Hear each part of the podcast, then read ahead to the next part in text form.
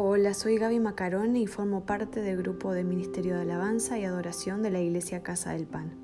Y les quería compartir una reflexión que se encuentra en Hechos y nos habla de cuando Pablo y Silas fueron encarcelados. Dice que a medianoche orando Pablo y Silas cantaban himnos a Dios y los presos los oían. Entonces sobrevino de repente un gran terremoto, de tal manera que los cimientos de la cárcel se sacudían, y al instante se abrieron todas las puertas y las cadenas de todos se soltaron. Despertando el carcelero y viendo abiertas las puertas de la cárcel, sacó la espada y se iba a matar, pensando que los presos habían huido. Mas Pablo clamó a gran voz, diciendo, No te hagas ningún mal, pues todos estamos aquí. Él entonces pidiendo luz se precipitó adentro y temblando se postró a los pies de Pablo y de Silas, y sacándoles les dijo, Señores, ¿qué debo hacer para ser salvo? Ellos dijeron, Cree en el Señor Jesucristo y serás salvo tú y tu casa. Y le hablaron la palabra del Señor a él y a todos los que estaban en su casa.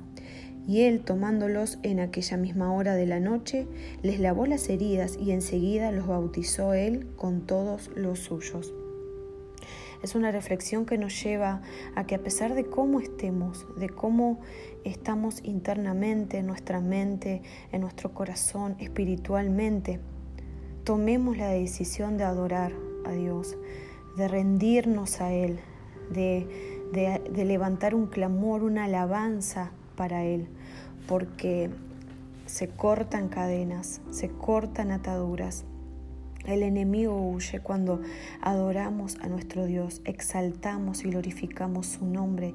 Y no solamente que levantemos una adoración, sino que también esto trae consecuencias, no solamente de libertad, sino que consecuencias a nuestro alrededor, a nuestra familia, en este tiempo que, en que convivimos 24/7 con ellos.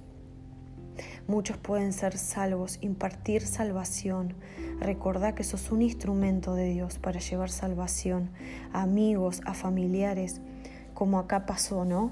Que eh, el carcelero quiso ser salvo y no solamente que él fue salvo, sino que toda su familia y luego fue bautizado.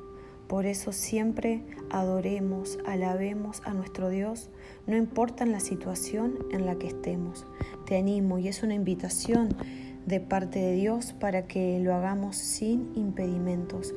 No se trata de nuestra condición, sino de, de plantarnos firmes y reconocer nuestra dependencia de Dios.